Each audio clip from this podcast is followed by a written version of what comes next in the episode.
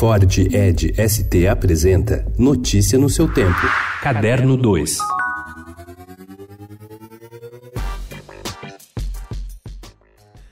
Silviano Santiago gosta de desafios intelectuais. Um dos mais importantes críticos literários do Brasil, ele ganhou projeção ao longo dos anos por seu incansável interesse em investir em territórios inexplorados e principalmente por corrigir seu rumo, se necessário, e até em se desmentir. Com seis décadas de uma carreira intelectual diversificada e múltipla, o crítico tem parte significativa de sua obra ensaística, agora reunida no volume 35 Ensaios de Silviano Santiago, com organização de Ítalo Morricone.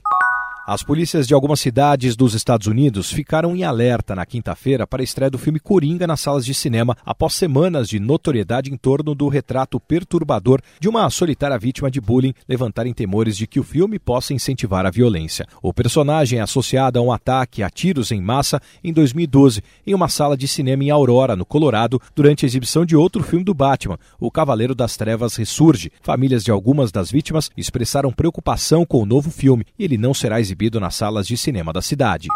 Uma terra cheia de magia, berço da arte e de tanta história bonita.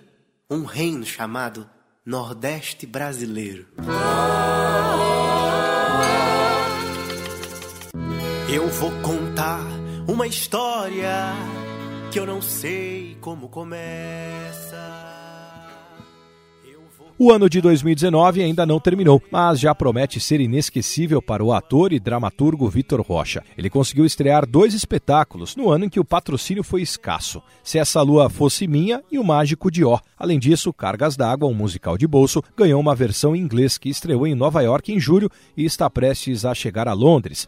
E, finalmente, O Mágico de Ó vai ser levado ao cinema, com a filmagem prevista para o Sertão Paraibano, programada para este mês de outubro. Notícia no seu tempo. É um oferecimento de Ford Edge ST, o SUV que coloca performance na sua rotina até na hora de você se informar.